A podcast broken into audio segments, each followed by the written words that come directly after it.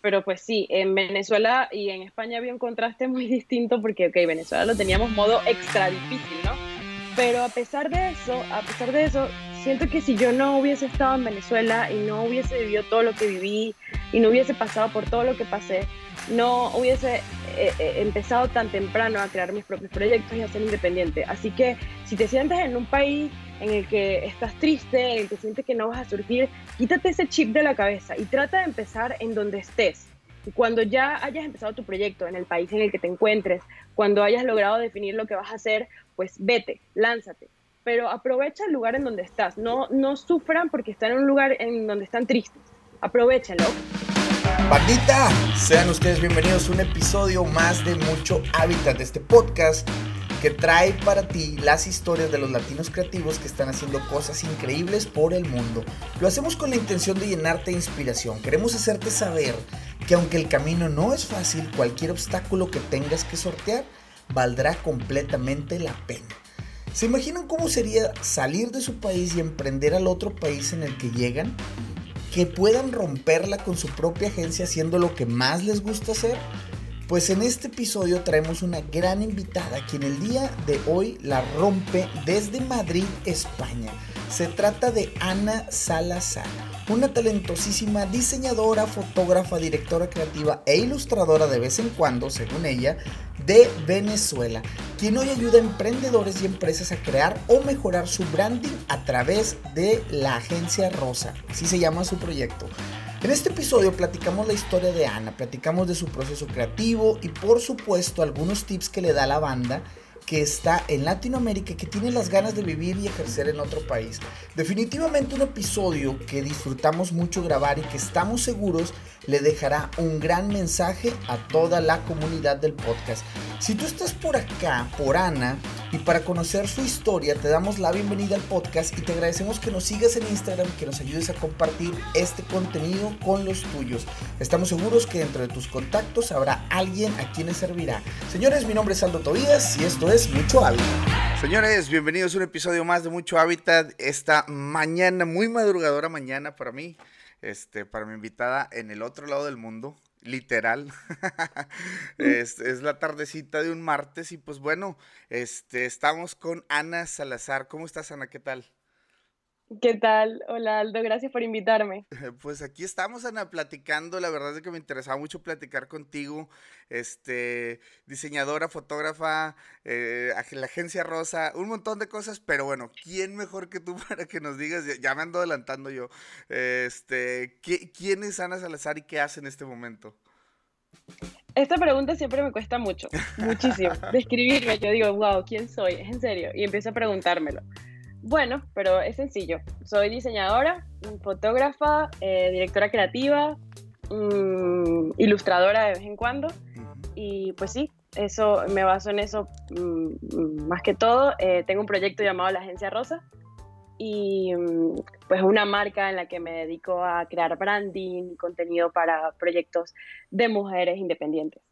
Y está increíble, la verdad es de que yo le sigo la pista a Ana desde hace ya rato y la verdad es de que incluso con mi novia a veces nos ponemos a ver así el, el, feed de Instagram de la agencia Rosa y es como que todo se ve súper armónico, los colores y todo. Tienen que ir a checarlo, tienen que ir a checarlo, ahorita nos va a dejar todos sus datos. Y Ana, o sea, creo que bueno, ya en, en el intro del episodio, este, ya probablemente escucharon algo de ti, pero eres de Venezuela y estás en Madrid, España, ¿cierto?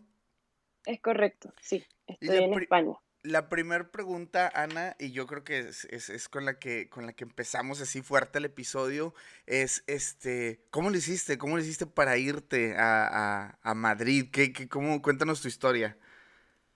Bueno, fíjate, yo amo mi país, yo amo Venezuela y yo creo que nunca me hubiese ido del país si no fuese porque me vine de turista. O sea, yo, bueno, yo siempre desde pequeño había querido viajar, conocer el mundo, mi sueño era conocer Europa y pues aquí estaba mi novio estudiando y, dije, bueno, voy a irme de vacaciones, pero yo vuelvo, yo vuelvo a Venezuela, yo vuelvo. Y eso era algo que me lo repetía, entonces, no, mamá, yo vuelvo, eh, mejor amigo, yo vuelvo. Todos, yo vuelvo, no se preocupen que yo vuelvo. Y todos me decían, ay, Ana, por favor, sabemos que no te vas a quedar, pues claro, la situación de Venezuela llegar a otro país con una calidad de vida súper diferente. Todos me decían, no, mm, no, no te vas a venir, olvídalo, me estoy despidiendo de ti, te, seguro te veo en tres años o en dos o no sé cuándo. Y yo, no, ¿qué te pasa? Que yo vengo, que no hay nada como mi país, como mi playa, mi Caribe, no hay nada. y, y pues nada, me vine de turista eh, porque pues era mi sueño conocer y tal. Nunca había salido de Venezuela hasta hace dos años más o menos. Y fue que, fue que luego, bueno, me enamoré de Madrid, me enamoré del frío, ¿quién lo diría? Porque a mí me encanta una playa y pues bueno, yo vivía en la isla de Margarita, que es una isla en todo el Caribe. y, y, pues nada, me quedé porque llegué en invierno incluso, fue muy raro el, el cambio. Y pues me quedé y dije, bueno, me toca ver qué hago, qué me invento y ahí es que nace la Agencia Rosa. Entonces, ¿tienes dos años ya con la Agencia Rosa? Sí, bueno, cumplí un año, no, cumplí un año en mayo de la Agencia Rosa. Ok. Pero, pues sí, aquí fue que dije, ok, ¿ahora qué voy a hacer? Porque es muy aventurera yo quedándome a lo loco, pero entonces tengo que ver qué voy a hacer.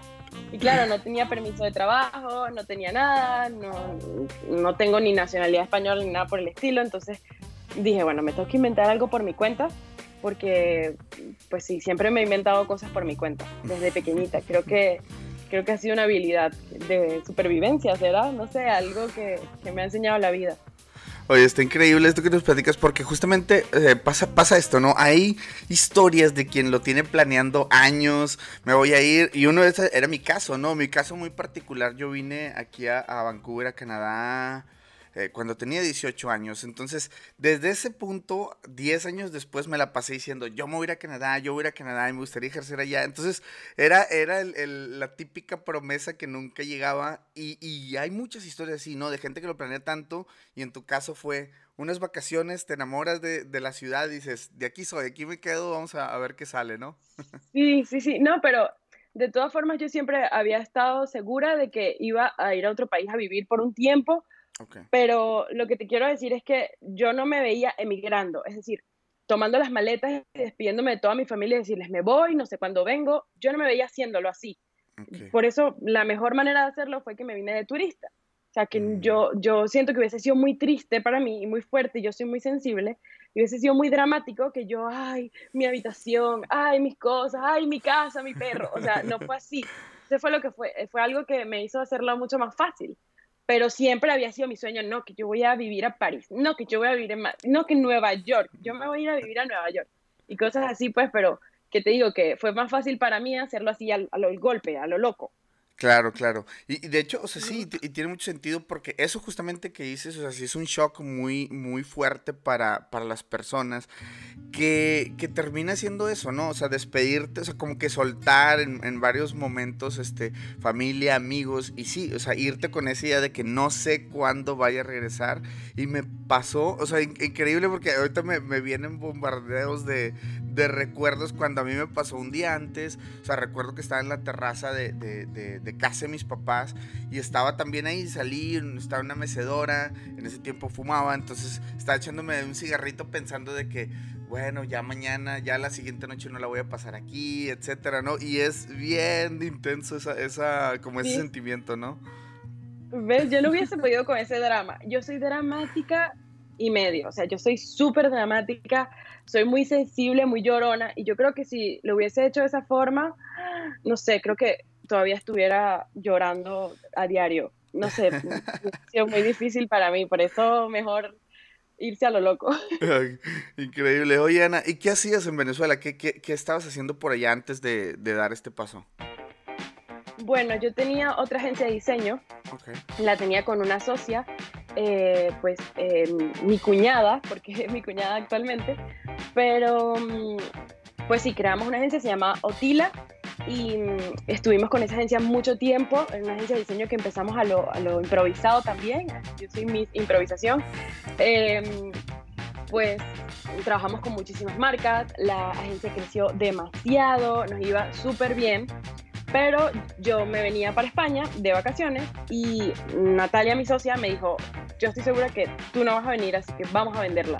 O sea, todo el mundo estaba seguro menos yo. Entonces yo, bueno, la vendimos y así fue que me vine, pero sí, tuve, ese fue como mi, mi máster, ¿no? Esa pequeña agencia de diseño que creció mucho y mm, allí evolucioné, allí practiqué, hice de todo, eh, todo lo que el cliente nos mandaba hacer lo hacíamos, era como un poco investigando a ver qué era lo que más me gustaba, qué, mm, qué era lo que más me apasionaba, hacíamos fotos, diseños, empaque, todo, todo, todo, todo.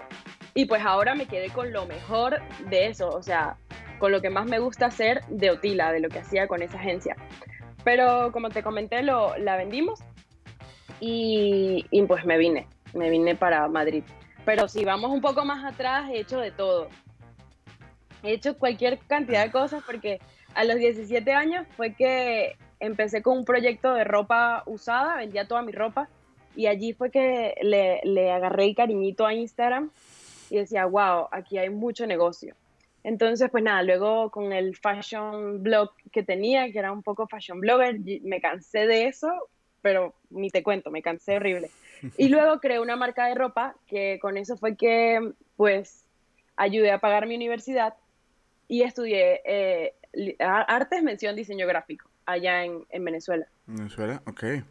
Entonces, bueno, digo, vienes explorando diferentes rumbos, pero siempre lo que me llama la atención, Ana, es de que siempre han sido tus emprendimientos, ¿no? O sea, siempre ha sido algo creado por ti o algo que, que, que, tú lidereas y todo. Entonces, esto se vuelve bastante, bastante interesante porque creo que eh, este, es una característica muy particular y como lo decías ahorita, o sea, has explorado diferentes ramas como para decir, eso es lo que me gusta hacer, o sea, y, irlo cerrando y canalizando. Y aquí te voy a pedir uno, o sea, un, tip para toda la, la, gente que nos escuche que está como en la universidad o saliendo de la universidad y existe este mindset, ¿no? Porque he recibido por ahí algunos de que, oye, pues voy a salir de la universidad, pero quiero emprender, quiero poner este, eh, mi propia agencia o lo que sea. Y está chingón. El, el, tema, y yo siempre digo, bueno, trata de explorar un poco primero para que veas qué te gusta o para que veas en qué eres bueno en realidad, porque pues, eh, o sea, una agencia puede ser cualquier cosa, ¿no? O sea, puedes hacer desde branding hasta, no sé, videos, ¿no? Entonces, ¿qué te gusta y todo? Entonces aquí sería como que, ¿cuál, cuál sería el consejo para todos aquellos que quieren como eh, dar ese paso, ¿no? Y emprender, incluso en su país, y ahorita nos vamos al tema de emprender en otro país, pero ¿cuál sería ese primer paso de, de eh, para, para estos chavos, ¿no? Bueno, si van a ofrecer un servicio hay que estudiar, estudien mucho. No digo, bueno, sácate la licenciatura si no puedes. De todas formas, en Internet hay muchos cursos gratuitos. Está YouTube, que es increíble, con él aprendí maravillas. Eh, pero sí, base principal, estudia mucho y luego define bien tu proyecto. ¿Qué quieres hacer? ¿Qué vas a hacer? ¿A, quién te vas a dirigir? Porque mm, somos muchos en el planeta, todos somos diferentes. Tienes que encontrar ese target, ese cliente ideal al cual te quieres dirigir, esa personalidad que va a tener tu marca, pero como base, como otra base principal es eh, define, define tu proyecto antes de empezarlo, para que no estés tirando dardos a lo loco y más bien tenga, ay, me, me tranqué, y más bien pues, eh, sí, sepas a qué te vas a dirigir. Claro, que, de alguna manera cuando, porque digo, y, yo creo que a todos nos ha pasado de que cuando no lo defines, pues terminas trabajando para cualquier persona, ¿no? Y cualquier cosa, desde la típica lona para poner afuera de un local, ¿sabes? O sea, entonces si no tienes bien definido, yo creo que te puede pasar eso, ¿no? ¿Te, te pasó alguna y vez? Eso fue, Claro, y eso fue lo que me pasó a mí al principio. Con esta agencia, la primera agencia que tuvimos, hacíamos de todo. Y habían cosas que de verdad mm, hacíamos mal y otras que nos hacían infelices. O sea, no podemos hacer cosas que no nos gustan solo por el dinero. No sé, no estaba en sintonía con lo que estaba haciendo. Probamos muchas cosas, hacíamos hasta sellos. Y yo, era, yo soy pésima para las manualidades. Yo soy, no sé, muy torpe con las manualidades, pero sí sé diseñar y sé ilustrar pero para ese tipo de cosas no servía y me frustraba y era horrible. Entonces, pues sí, em, encuentra eso a lo que te quieres dedicar, pero apréndelo y hazlo al 100%, bueno, bien y pues sí. Excelente, Ana. Oye, te voy a preguntar ahorita cómo nace la agencia Rosa. Quiero que me cuentes ese proceso y todo lo que había detrás. Pero antes de eso, yo quiero que nos platiques cómo fue tu primer día en Madrid. Llegas y qué onda, había nervios, estabas, este, qué onda, incertidumbre, querías vivir, querías comerte Madrid, ¿cómo, cómo fue ese, ese primer día? Yo creo que me enamoré de Madrid porque vine como turista. Entonces, claro, todo lo veía increíble, todo lo veía maravilloso, me encantaba el clima, eh, los, los, outfits que me podía colocar, no sé, me, me gustaba toda esa, esa, vibra, ¿no? De la ciudad tan, tan variada, con distintas culturas. Y pues sí, me enamoré fue de esa forma, porque la vi como de turista y nunca la vi como que me va a quedar, sino hasta los tres meses, cuando ya me faltaba poquito para devolverme, fue que pude decidirme. Creo que faltaban como cinco días antes de, de poder regresarme. Eh, iba a ir a Buenos Aires y luego a Venezuela pero pues no fui nunca a Buenos Aires porque me quedé. Y, fue allí cuando decidí, pero cuando llegué no tenía ni incertidumbre, no tenía ni miedo, porque yo simplemente estaba turisteando, me estaba conociendo Madrid, las fotos, todo perfecto, hasta que pues una semana antes creo que realmente fue, dije, oye, ¿qué voy a hacer? Ya basta, te gusta Madrid, te quieres quedar. También tenía una amiga eh, que para entonces me decía, quédate, quédate, yo me quedé, tú también te puedes quedar, vente. Y ella como que fue la que me convenció a quedarme y pues sí, con ella que, fue gracias a ella que decidí quedarme. Ella, ella fue, y, yo siempre digo que, que todas, todas nuestras historias tienen personajes muy particulares, ¿no? Si fuera una serie esto, una telenovela, ¿no? Bien conocidas en México, tienen sus personajes y, y estos personajes juegan este, pues, en pro, ¿no? De, que pasen las cosas, de que mires, de que hagas cosas en otro país, de que emprendas y todo. Entonces, tú me dices, fue tu amiga, ¿qué onda? ¿Qué te decía? ¿Qué, podía ver ahí? Este, eh, ¿Ella vivía ya en Madrid? ¿Estaba en Madrid? Sí, ella vivía, pero desde que yo le dije que me venía de, de turista a pasar unos días acá, ella me decía, Ana, quédate, tú te vas a quedar, yo te voy a ayudar, eh, te, puedes hacer muchos trámites, eh, bueno, los venezolanos pues podemos hacer distintos trámites para, para quedarnos en distintos países. Y ella, pues sí, me convencía, me decía, te tienes que quedar, yo te voy a ayudar. Y, y lo, lo, loco es que ya ahorita ya no nos vemos, nos distanciamos mucho ella y yo. O sea, es muy raro, es muy loco. Así que sí, ese personaje de la novela, pues, no sé, lo despidieron. Pero yo siento que ella fue fundamental para que yo me quedara porque me daba el empujoncito. Sí conocía a varias personas, mi novio me decía, oye, sí, pues sí, me encantaría que te quedaras, pero claro, es tu decisión. Pero en cambio ella era súper dominante, me decía, tú te vas a quedar, la vamos a pasar súper bien. Eh, te quedas porque te quedas. Definitivamente lo que les voy a comentar a continuación nos consterna a todos. No importa si eres diseñador, ingeniera, taxista o ama de casa. Es un tema relevante para nuestro día a día. Se trata del tema del ahorro y de lo lejos que estamos de este buen hábito. Y es que nadie nos enseñó ni a practicarlo ni todos los beneficios de hacerlo. Bueno, pues déjenme les platico que hay una cuenta de Instagram llamada Pobre el que no ahorre. Es una plataforma que te ayuda a hacer planes de ahorro para tus proyectos con asesoría profesional, además de crear contenido para ayudarte a entender la importancia del ahorro en los años más productivos de tu vida.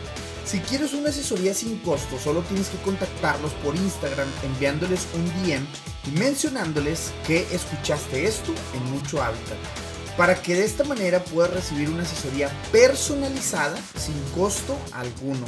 Así que ya lo sabes, visita por el que no ahorre, todo separado por puntos y contáctanos. Increíble. Y en este, eh, o sea, ok, bueno, llegas, este, tres meses, te decides, me quedo, haces los papeleos, lo que tengas que, haber hecho.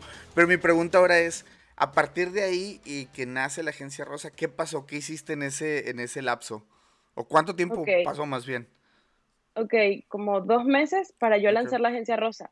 Porque había vendido la agencia anterior y en el contrato, pues se decía que tenía que estar cinco meses sin diseñar, o sea, no podía crear un nuevo proyecto, no podía crear nada más, ni una marca ni nada.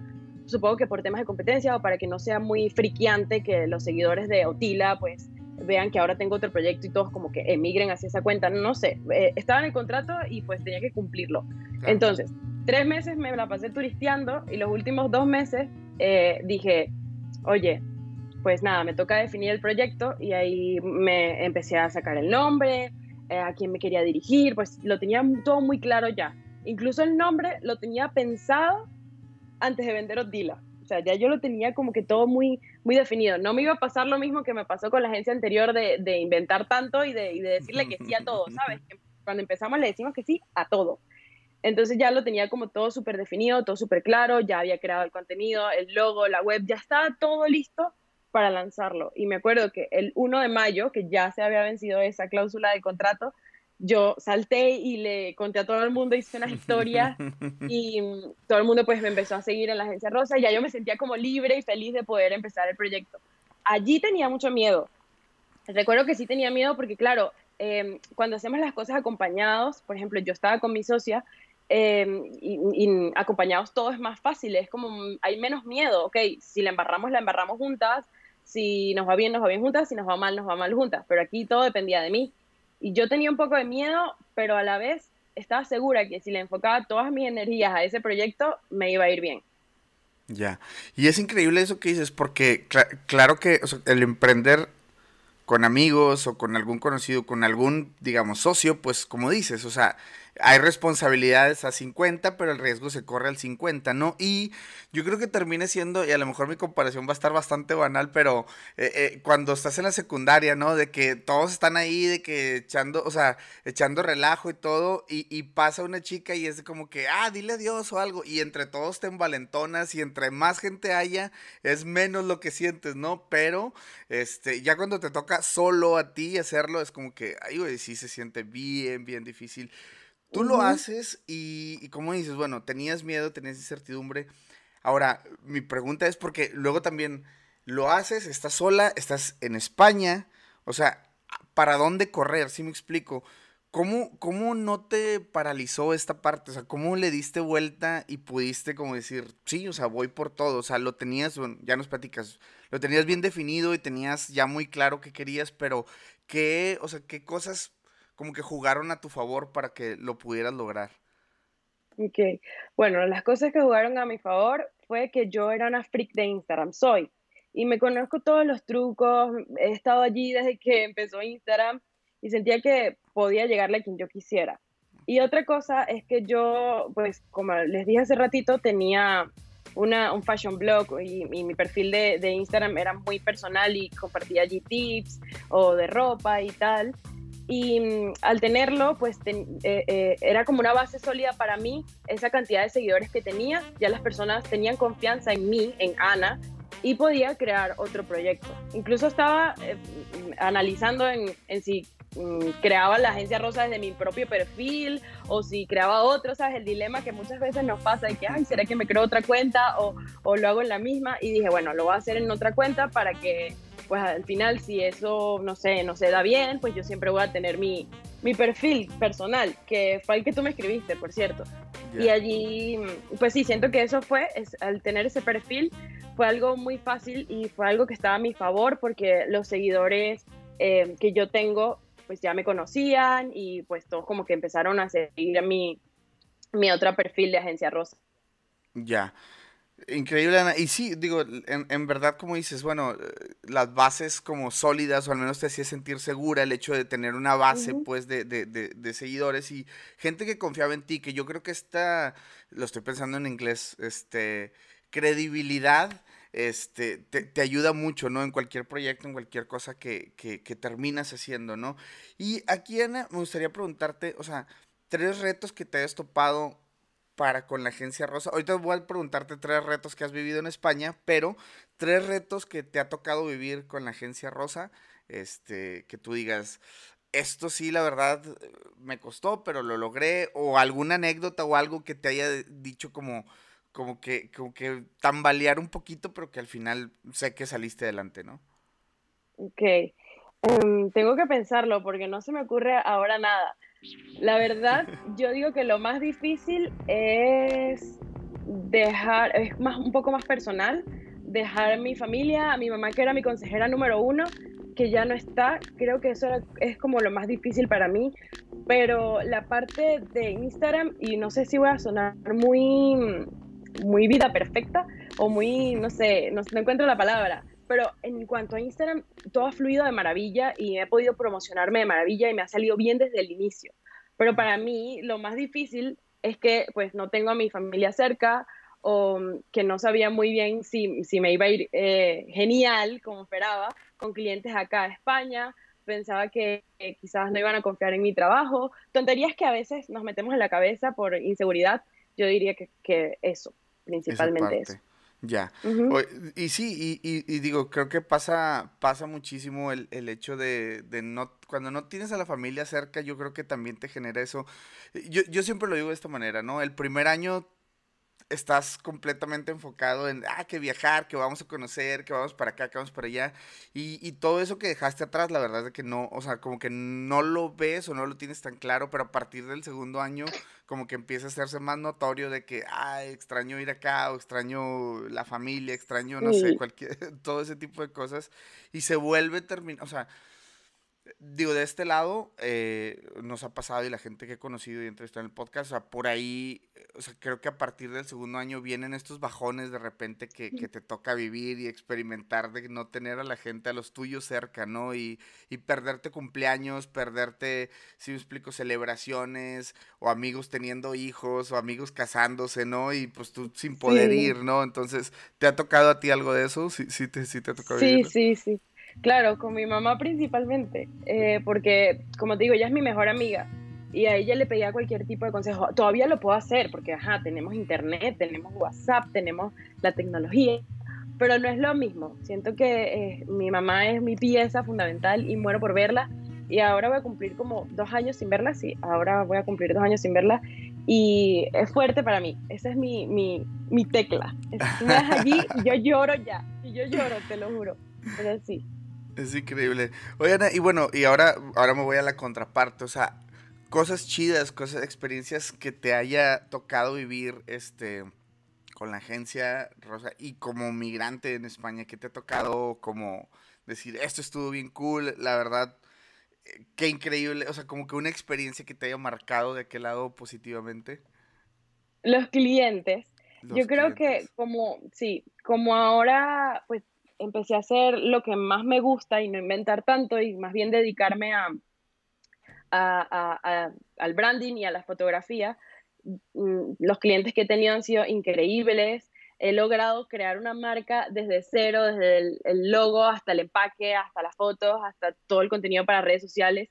Y yo creo que eso para mí es algo súper gratificante. También tener mi propio proyecto, que bueno, que, que tengo mucho más, mucha más libertad. Eso me gusta, eso me hace feliz. Y mm, pues sí, diría que los clientes y tener mi propio proyecto ahora es, es lo que más me ha hecho feliz y, lo que, y algo muy positivo en, en mi vida ahora. Y, y, una pregunta, Ana, ¿cómo, o sea, la diferencia de lo que tenías con Otila en Venezuela, este, ahora que estás en España y, y, y por ejemplo, el, tipo de proyectos entiendo que es diferente porque dices, antes hacía de todo y acá me me voy a algo más específico, pero me gustaría saber cómo la diferencia entre los dos países, si me explico que te ha tocado a ti vivir en cuanto a clientes y en cuanto a tipo de proyectos, hay mejores budgets, uh, son mejores los procesos, eh, los tipos de cliente, no sé, o sea, que nos puedas platicar un poquito las diferencias sí, entre sí, uno sí. y otro país. Sí, bueno, yo en Notila tenía una mezcla de diseño, porque claro, era con mi socia, entonces era un diseño muy mezcla de ambas y tenía que hacer algunas veces diseños que no, que no eran mi estilo. Entonces ahora tengo toda la libertad de hacerlo con mi estilo, yo misma me, no tengo que pedirle opinión a más nadie, yo misma me digo sí o no. Eh, pero en cuanto a los clientes, diría que, que es más o menos igual, solo que he podido hacer ciertos filtros y he podido conseguir ahora mejores clientes que antes no lo hacíamos. Pero en Venezuela, de todas formas, tratábamos de, de tomar clientes de todas partes del mundo porque claro, eh, la moneda en Venezuela no sirve, la gente pues, pues, era, es diferente, no, no había cabeza para eso de pagar diseños, era como algo, no sé, imposible. Entonces siempre apuntábamos sobre todo a México y allí uh -huh. fue que eh, teníamos nuestros principales clientes. Ahora sí puedo tener eh, clientes también en España que antes se nos, resu nos resultaba un poco más difícil porque, mm, no sé, había quizás un poco más de desconfianza, nosotros estábamos en Venezuela, no era lo mismo, pero sí que era fácil conseguir clientes en Latinoamérica, era lo más fácil. Y ahora, pues sí, eh, tengo más como confianza en, encontrar clientes más grandes, en, en, en conseguir clientes acá en España, en donde estoy, se me ha hecho mucho más fácil.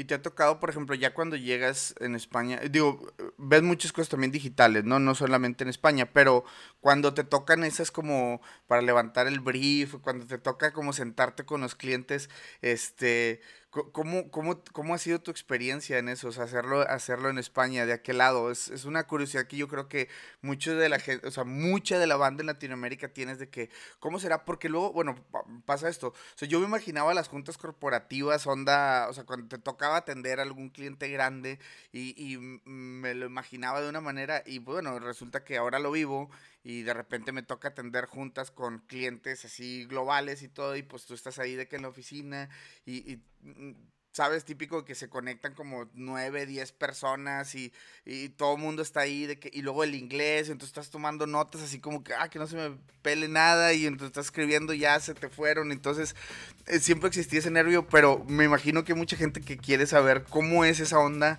eh, en España, o sea, cómo, cómo la gente luego lo, lo toda esa comunicación que hay con los clientes y todo ha sido chida. ¿Cómo, cómo, cómo, lo, cómo lo defines? Okay. Al principio me costaba, me daba como pena, no sé. Sentía que no me iban a entender, pero al final fui tonta porque hablamos el mismo idioma y obviamente me van a entender e incluso me han entendido más de lo normal. Yo decía, no, pues tengo una reunión, yo me acuerdo de las primeras reuniones que tenía con clientes acá, hablo demasiado rápido, no me van a entender, em, no sé, tenía pena y tonterías que, que, nos metemos en la cabeza, pero es totalmente diferente, somos muy parecidos y, y se me hacía muy fácil comunicarme con ellos, crearles toda la marca, eh, ha sido una experiencia muy bonita. Excelente. Oye, Ana, pues bueno, te voy a preguntar algo para toda la banda que está emprendiendo y lo que te platicaba ahorita al principio, ¿no? Que que está con sus proyectos y que está en la onda como ya de, de, de, poner, no su propia agencia, pero que tiene proyectos alternos o que con toda tu experiencia y en el tema de finanzas, de meterte a, a, tu negocio y poder administrar esa parte, ¿qué tips, consejos, tácticas samurai, yo no sé cómo le puedo llamar a esto, pero qué nos puedes, o sea, como recomendar a toda la banda que tiene sus proyectos? Y que en el lado de finanzas, de, o sea, incluso no, no, de cuánto cobran, sino cómo administrar ese dinero que cobran, eh, de qué tienen que ser conscientes. Si me explico todo ese tipo de cosas, eh, ¿cómo, lo, ¿cómo lo manejas tú? Ok, al principio yo era muy gastadora. Y claro, también estoy en un nuevo país, quería como apuntarme a cualquier plan, hacer cualquier cosa, viajé mucho. Em, pues sí, me gasté una, una buena cantidad de dinero, pero ahora este año me ha ido mucho mejor. Yo siento que la cuarentena me ha ayudado a no gastar tanto. Yo diría que ahorrar es muy importante.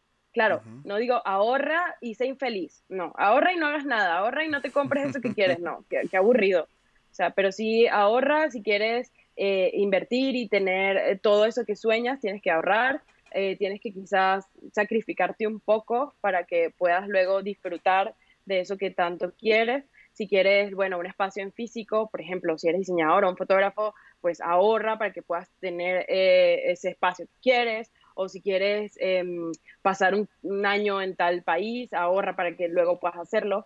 Pero siento que ahorrar es, una, es, un buen tip y, y, pues sí, creo que eso sería lo, lo, que, lo que diría, ahorrar. ahorrar sí, claro. Yo siempre he dicho, eh, el tema de, de, ahorrar termina siendo como pagarle a tu yo del futuro, ¿no? O sea, es como guardar un porcentaje. Total, y totalmente, totalmente así. Yo lo veo así, a veces digo, ay, pero es que no, no puedo darme este gusto. No, claro que sí puedo. Pero bueno, quiero darme otro gusto mucho más grande, entonces mejor ahorro. Entonces, pues sí, es, es, es, es darle el dinero a tu yo del futuro, totalmente. Claro, y aparte, bueno, también, o sea, solemos ser mucho de queremos el, el la recompensa inmediata, ¿no? Eh, o sea, de que terminas, por ejemplo, yo creo que a todo mundo le ha pasado terminar un viernes y no sé si que te acaban de pagar o que te acabe de caer un, una lana ahí por, por algún proyecto y es un viernes y, ay, sí, voy a hacer esto y voy a salir y voy a hacer lo otro porque pues ya me lo merezco, ¿no? Porque ya, ya trabajé mucho esta semana, cuando pues en realidad como tú dices, ¿no? O sea, a lo mejor... Eh, dejar un poco digamos, ahí guardado o no gastarlo todo, te va a beneficiar. ¿sabes? O invertir también. Porque, claro, cuando empecé yo decía, no, yo, no voy a pagar para hacer esto, no, yo no voy a pagar para hacer lo otro, yo lo voy a hacer todo. Y, y, de vez en cuando también es bueno invertir en una buena web o delegar y pagarle a personas que te puedan ayudar. Eso también es muy, muy importante. De hecho, eh, me voy a meter un poquito en ese tema, Ana, eh, el tema de delegar, ¿te, ¿te cuesta trabajo a ti? Porque a mí me cuesta un montón, entonces yo no sé cómo... fíjate, a mí me cuesta trabajo cuando es responder, o sea, escribirle a, los clientes que, que, me contactan por correo. Yo siento que no he podido delegar esa parte porque, pues, no, no sé, es importante para mí escribir con e, escribirles y resolverles las dudas. Siento que quizás otra persona no sabría qué decirle. Esa parte me ha costado mucho, pero en cuanto a diseño, sí, sí tengo varias compañeras que me ayudan, bueno, son mis colaboradoras. Y mm, yo, claro, dirijo, les doy la dirección creativa de todo lo que tienen que hacer, les envío pues el tipo, las tipografías, cómo debe ser, un poco de inspiración para que lo tengan todo muy claro y ellas lo ejecutan. Em, no me cuesta tanto el diseño porque creo que em, el diseño en la agencia Rosa está como muy, muy definido, ¿sabes? La estética y todo. Entonces trato de buscar siempre diseñadoras que puedan relacionarse con ese estilo de diseño. Ya. Perfecto. Y, de hecho, otra, otra pregunta que te iba a hacer es, ¿cómo, cómo administras eh, el tiempo, Ana? ¿Tienes igual este, algún, algún este, digamos, sí, algún método, alguna metodología? ¿Sigues algo o, realmente es como, como vaya saliendo las cosas en el día? Soy muy de la vieja escuela, tengo una agenda. Entonces, claro, no sé, soy amante del lápiz y el papel. Entonces, pues sí, me organizo mensualmente con los clientes y cuándo debería ya terminarlos y diariamente con lo que voy adelantando de cada cliente. Trabajo de lunes a viernes porque es muy importante descansar. O sea, el sábado y el domingo yo descanso. Algunos que otros sábados sí trato de trabajar en, en algún proyecto personal, en algo para la web o algo de la agencia Rosa como tal, pero sí es importante descansar para ser eficiente. Y, y si trato de trabajar toda la semana, hay días que me, que me sobrepaso, hay días que, que sí que me, me, vuelvo loca y trabajo hasta 12 horas y no sé, siento como que estoy muy productiva ese día, pero hay otros días que quizás trabajo 6. Pero trato tampoco de no presionarme, porque pues sí, hay días buenos, días malos y así es cuando eres tu propio jefe, digamos. Claro, y yo creo que te termina siendo la libertad de poder, o sea, estar un miércoles a las 12 del mediodía tomando el sol, tomando un café, ¿no? Pero también, si no administras el tiempo, te puede ver un domingo a las 11 de la noche, si me explico, trabajando porque tienes entrega o presentación al siguiente día. Entonces, si no existe ese balance, pues puede pasar cualquiera de las dos cosas. O sea, digo, más bien lo segundo, ¿no? Que, que, que termina siendo un poquito malo. Por eso es importante organizarse, porque, por ejemplo, si quieres ir un día a la playa, pues tienes que quizás trabajar los tres días antes mucho más para poder tomarte ese día libre. Porque si te tomas ese día libre a lo loco, pues los clientes te van a estar escribiendo y es algo muy pesado. Entonces mejor ser precavido y organizarte bien para que eso no pase y ese día que te lo vas a tomar libre lo disfrutes mucho. Increíble. Ana, de hecho, o sea, eh, viendo, te digo, tengo rato ya siguiéndote este, con la agencia Rosa y, y, en tu perfil personal y todo. Me interesa, y esto yo creo que es una pregunta personal, ¿no? Acá de que a lo mejor la gente del podcast va a decir como que, ¿y eso qué? Pero me interesa saber cómo tu, tu proceso, tu proceso creativo, cómo, cómo, cómo termina pasando, qué, qué, haces sketches o qué, qué, es lo que, cómo terminas llegando a esos este, resultados de diseño? Ok, depende. Si tengo el, la, la, marca muy clara, o sea, si ya tengo muy definido lo que ellos quieren, no me hace falta bocetear, me voy directo al, a la computadora. Pero si de vez en cuando si tomo el iPad en Procreate y empiezo a pues, hacer bocetos, porque me, me parece mucho más fácil en el iPad, organizarme en papel y lápiz, pero no sé por qué los bocetos, pues me parece mucho más fácil en el iPad con el Apple Pencil. Pues sí, así, pero si lo tengo muy, muy definido no me hace falta. Yo sí me inspiro mucho en Pinterest, yo siento que eso forma, es una parte fundamental de mi, de mi proceso creativo. Me, me inspiro mucho en Pinterest, veo muchos perfiles que me gustan, porque nosotros los diseñadores somos muy visuales y aunque no nos demos cuenta, al solo ver una imagen estamos aprendiendo. O sea, al solo verla, esas cosas se nos van quedando en la mente, todo, la tipografía que vimos, la combinación, el contraste que hubo en tal publicación, en tal perfil, eso nos va ayudando y vamos aprendiendo, viendo. Entonces, yo diría, sí, Pinterest y ver muchos perfiles que me gustan. Hola a todos, me gustaría preguntarte cómo te puede ayudar para que des ese paso que te ayude a ejercer fuera de tu país. ¿Qué puedo hacer para que logres y descubras lo fregón que es migrar y conocer el mundo desde otros ojos. Es increíble que muchas de las preguntas de aquellos que lo quieren hacer son muy similares y quiero platicarles que he preparado una plática conferencia para todos aquellos que quieran dar ese paso. Es un resumen de todo lo que hemos platicado con nuestros diferentes invitados a través del podcast y pues bueno, son invitados que están en todas partes del mundo. Entonces una conferencia llena de tips y consejos que te ayudarán a lograrlo. Y lo mejor de todo es que no tiene ningún costo. Así que si tú eres alumno o maestro de alguna universidad, esta plática es 100% para ti o tus alumnos. Solo contáctanos por mensaje de Instagram, arroba mucho hábitat o envíanos un mail a hola arroba para enviarte los detalles. Ahora sí, continuamos con el episodio regresando al tema Madrid, migrar, este, todo ese rollo, digo, porque ahorita nos, enfocamos bastante en ese lado. Y pues bueno, me gustaría como conocer como tu, tu como tu veredicto eh, que, te ha tocado vivir estos dos años por allá, o sea, pero más que eso, bueno, más bien yo creo que esa sería la, siguiente pregunta, pero antes que eso, eh, quiero preguntarte como la gente que está en Latinoamérica y que quiere migrar, que quiere salir y que quiere, digamos, como...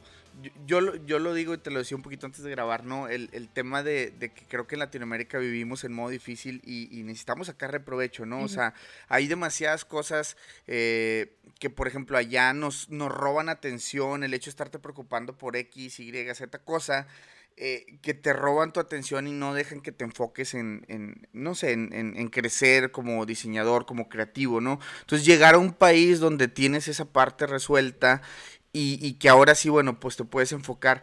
¿Qué, qué crees que, o sea, como que qué consejo le darías tú a alguien que quiere, que quiere migrar, que quiere salir y, hacer cosas, este, eh, increíbles en otra parte del mundo?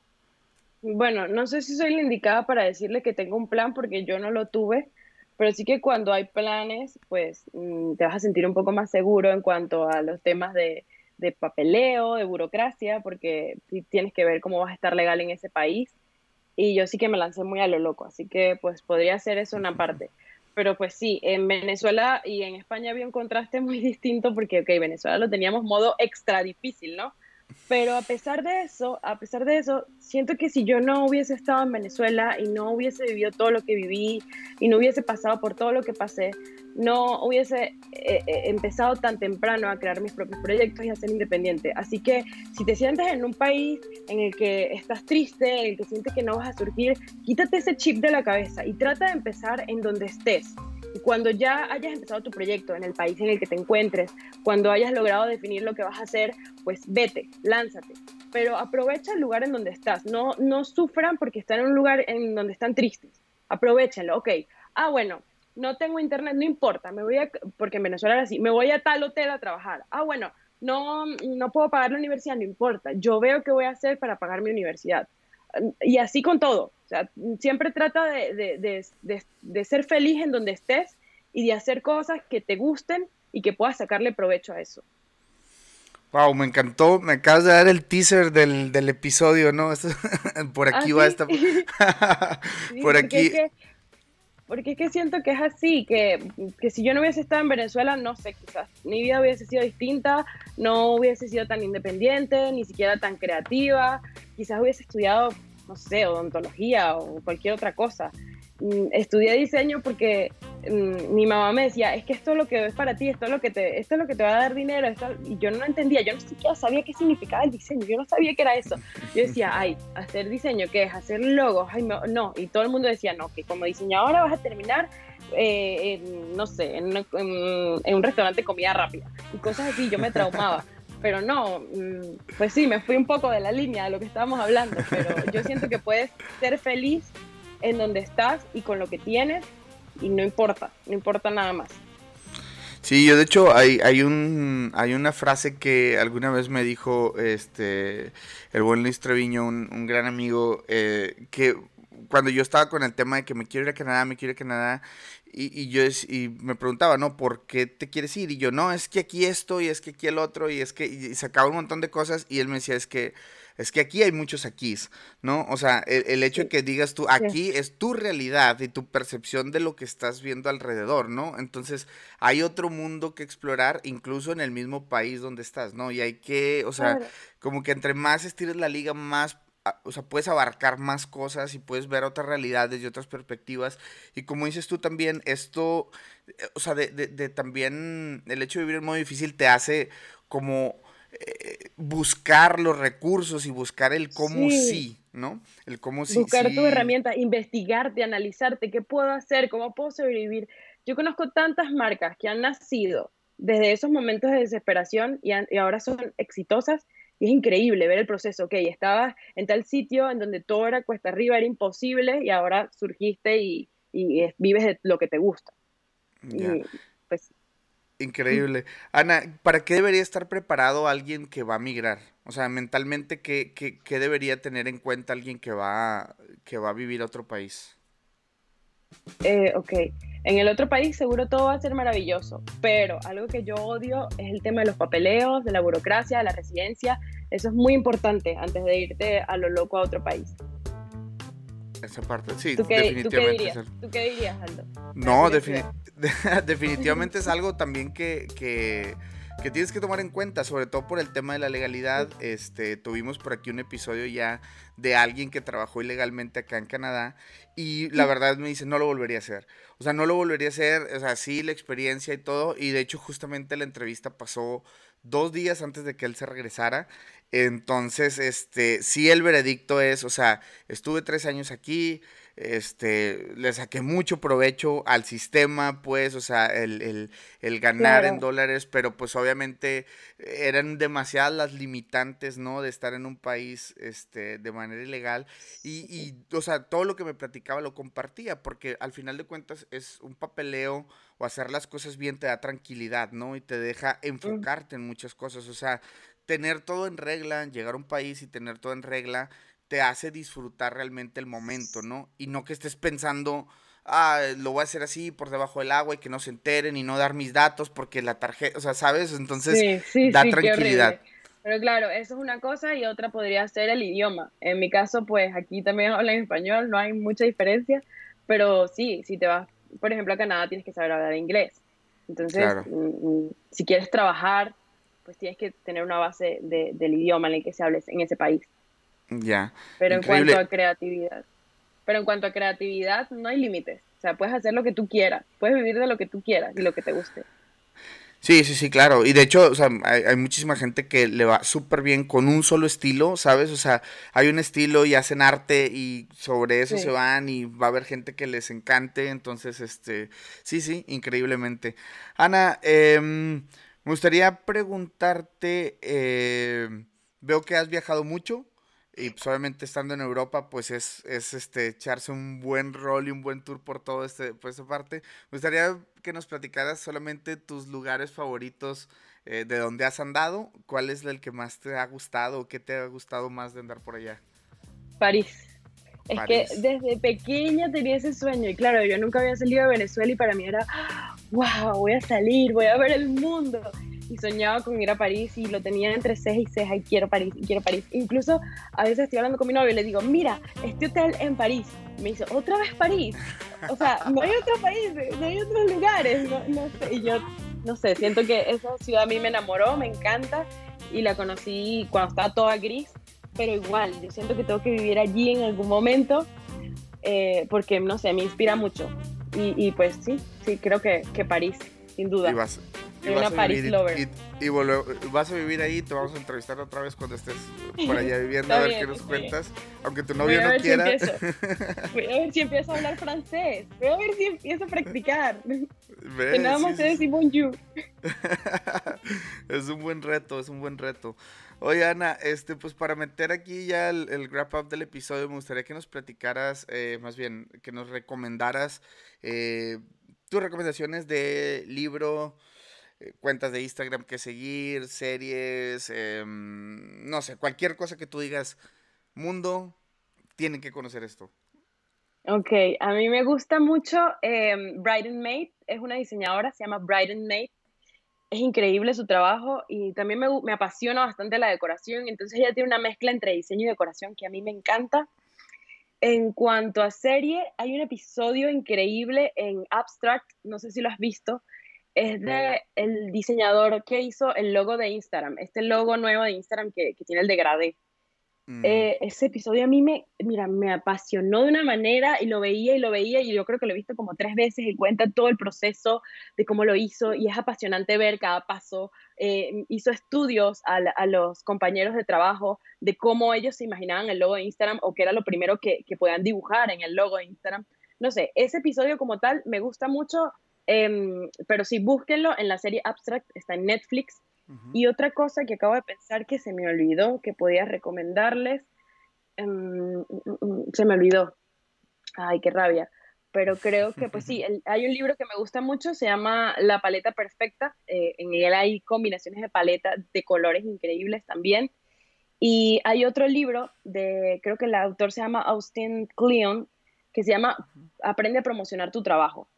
Es increíble, de verdad. Y es súper corto y fácil de leer eh, me ha ayudado muchísimo porque muchas veces tenemos como que ese, ese gusanito en la cabeza que nos dice, no, no vendas eso así, no, no lo hagas así, o mm, tu trabajo no es lo suficientemente bueno como para que lo promociones de esa manera, o mm, vas a mostrar eso tan horrible, vas a mostrar eso que te quedó tan mal. Entonces el libro te ayuda a que te quites el gusanito y de verdad muestres tu trabajo. sí, es, está, estaría increíble echarle un, ojo a ese libro. Digo, este, hemos platicado también mucho el tema del síndrome del impostor de este lado, ¿no? Que cómo te afecta eso pensar que no eres suficientemente bueno cuando llegas a otro país y todo, y eso... ¿Qué, qué, nos puedes decir de eso? No sé, a mí me pasa mucho, y te lo dije antes de empezar, con las entrevistas siento, no, pero ¿por qué me, a mí, ¿para qué me van a hacer preguntas a mí? ¿Yo qué he hecho? Bueno, ¿y, que quién soy? Yo qué sé quién soy. O sea, ¿qué, qué puedo decir?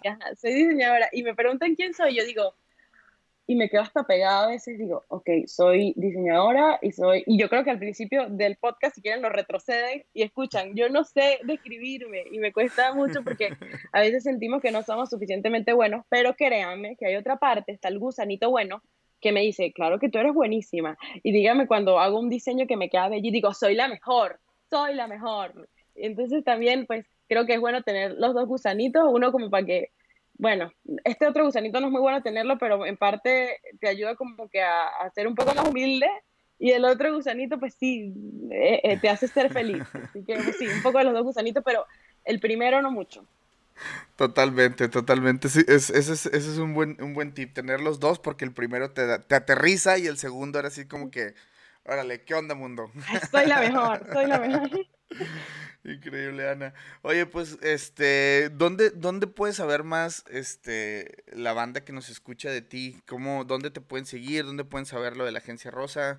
Ahora sí que platícanos qué onda, dónde, dónde te pueden encontrar. Bueno, me pueden encontrar en Instagram, mi red social favorita del mundo, que ya yo amo Instagram, Dios mío, eh, como Agencia Rosa. Y también pueden eh, meterse en la web y ver un poquito de los trabajos que he hecho. Eh, la web, el dominio es laagenciarosa.com. Pero yo diría que en Instagram, porque en Instagram es que me mantengo activa, hago historias casi todos los días, hablando como loca de cualquier tema. Así que, pues sí, los espero por allá y encantada de recibirlos. Oye, que tengo esta pregunta también ya nada que ver con, todo esto, pero ¿qué, ¿qué, es lo que más, o sea, más bien, lo que no te está gustando de Instagram en estos días?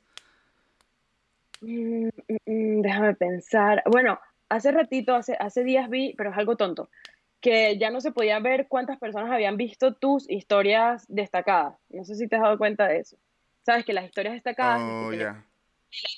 Podíamos ver quién, cuántas la habían visto. Entonces, de esa manera tú medías cuántas personas habían entrado a tu perfil. Porque, por ejemplo, lo primero que hacemos es ver las historias destacadas. Entonces puedes ver, wow, 8.000 personas han visto tal historia o 10.000 personas. Ya no se puede ver. Eso es algo que odio. Pero en cuanto al algoritmo, yo no me quejo. Yo no me quejo, la verdad. No. Em, no, no soy la típica de que, ay, odio el algoritmo de Instagram. No, yo me disfruto de eso. Le, dieron like 500 personas y no 1000. No importa. Algo es algo. Eh, a veces algo que me ha funcionado mucho es que cuando me quedo sin ideas, y vuelvo a publicar, que si me dura un mes sin publicar o algo así, Instagram me premia. Todo el mundo ve ese post y es muy raro. Es muy raro porque, claro, desde desapareciste, bueno, vamos a darte otra oportunidad para que te enganches otra vez con la red social. Yo diría que es algo como que de ese estilo, ¿no? Pero pues sí, a mí me gusta mucho Instagram, no tengo quejas. Yo siento que hay espacio para cada uno y, que pues hay de todo. Hay de todo y, y es genial. Increíble. Bueno, Ana, pues digo, gracias por, por haber platicado acá con nosotros. Digo, la verdad que me, me quedo bastante con bastantes apuntes. Va a haber mucho este que eh, por ahí cuando edito, pues termino poniendo como una musiquita ahí de fondo, etcétera. Entonces, este, hay bastantes cositas ahí que resaltar. Te voy a agradecer muchísimo el tiempo, Ana, que nos, que nos regalaste esta hora. Y pues por supuesto que vamos aquí a, a seguirte la pista. Sé que vienen cosas este, increíbles para ti, para la agencia Rosa y obviamente pues este a lo mejor una, temporada en París. Ah, sí, sí, sí, claro, por supuesto, por supuesto. Pero no, no, no, gracias a ti Aldo por invitarme, me encanta tu podcast. Recuerdo que lo descubrí por accidente en Spotify. Un día dije, ay, quiero escuchar un podcast de diseño. Y coloqué como que podcast diseño y me saliste tú. Y me encantó, me gusta cómo, cómo transmites las historias de cada quien, cómo las adaptas está genial y pues que sigas haciendo un trabajo maravilloso. Gracias Ana, gracias y pues bueno, este, estamos seguros que te vamos a tener por acá en otro segundo episodio o en algún live o algo, algo vamos a tener que, hacer después de este. No, yo, yo te voy a invitar a un live, eso sería genial, hacer un live para ahora me toca a mí entrevistarte a ti. Siempre le digo eso que Sería genial, sería genial. Yo también me pongo nervios, no creas, me ha pasado. Ah, bueno, te voy a bombardear de preguntas, pero es que te vas a quedar titubeando. Ahora sí, la, contraparte. Muchas gracias, Ana. Nos escuchamos en un próximo episodio. Que, que pase una buena noche por allá. Gracias. Bandita, pues ya lo escucharon. Próximamente por ahí estaré en las redes sociales de Ana. No sé cuándo vaya a pasar esto, pero eh, estamos seguros que por ahí vamos a andar compartiendo eh, micrófonos o transmisión en vivo, ya no sé cómo llamarle. Y pues bueno, por ahí nos estaremos eh, al pendiente. Sigan a Ana por ahí en sus redes sociales. Ya están todos los links en la descripción del episodio. Y pues bueno, agradeciéndoles a toda la banda que pudieron escuchar el episodio hasta el final. Y agradeciéndoles mucho que puedan compartir el contenido. Si por ahí tienen un amigo, amiga, primo, prima conocido, lo que sea que esté pensando vivir o ejercer en otro país. La verdad, este podcast tiene todos esos elementos que les van a poder ayudar a ejercer o vivir en otro país. Lo van a poder hacer porque a través de nuestras historias se van a sentir identificados y por supuesto cada uno de los invitados que tenemos por acá deja sus redes sociales y ahí pueden hacer seguimiento, ahí pueden informarse más. Eh, las redes sociales de Mucho Hábitat también están por ahí para ayudar a la banda que quiere irse. Entonces, señores, no lo duden, compartan este contenido, etiquétenos por ahí cuando nos están escuchando. La verdad es que nos ayudaría bastante. También, si por ahí nos van y nos dejan un review en iTunes o cualquier cosa, estaría increíble. Yo les doy las gracias y también, pues bueno, los invito a que sigan escuchando el podcast y que estén muy pendientes porque se vienen bastantes muy buenos invitados. Ayúdenos a crecer, ayúdenos a crecer esta comunidad que sin duda la va a romper en cualquier parte del mundo. Mi nombre es Aldo Tobías y yo los escucho en un próximo episodio. No es cierto, yo no los escucho, ustedes me escuchan a mí.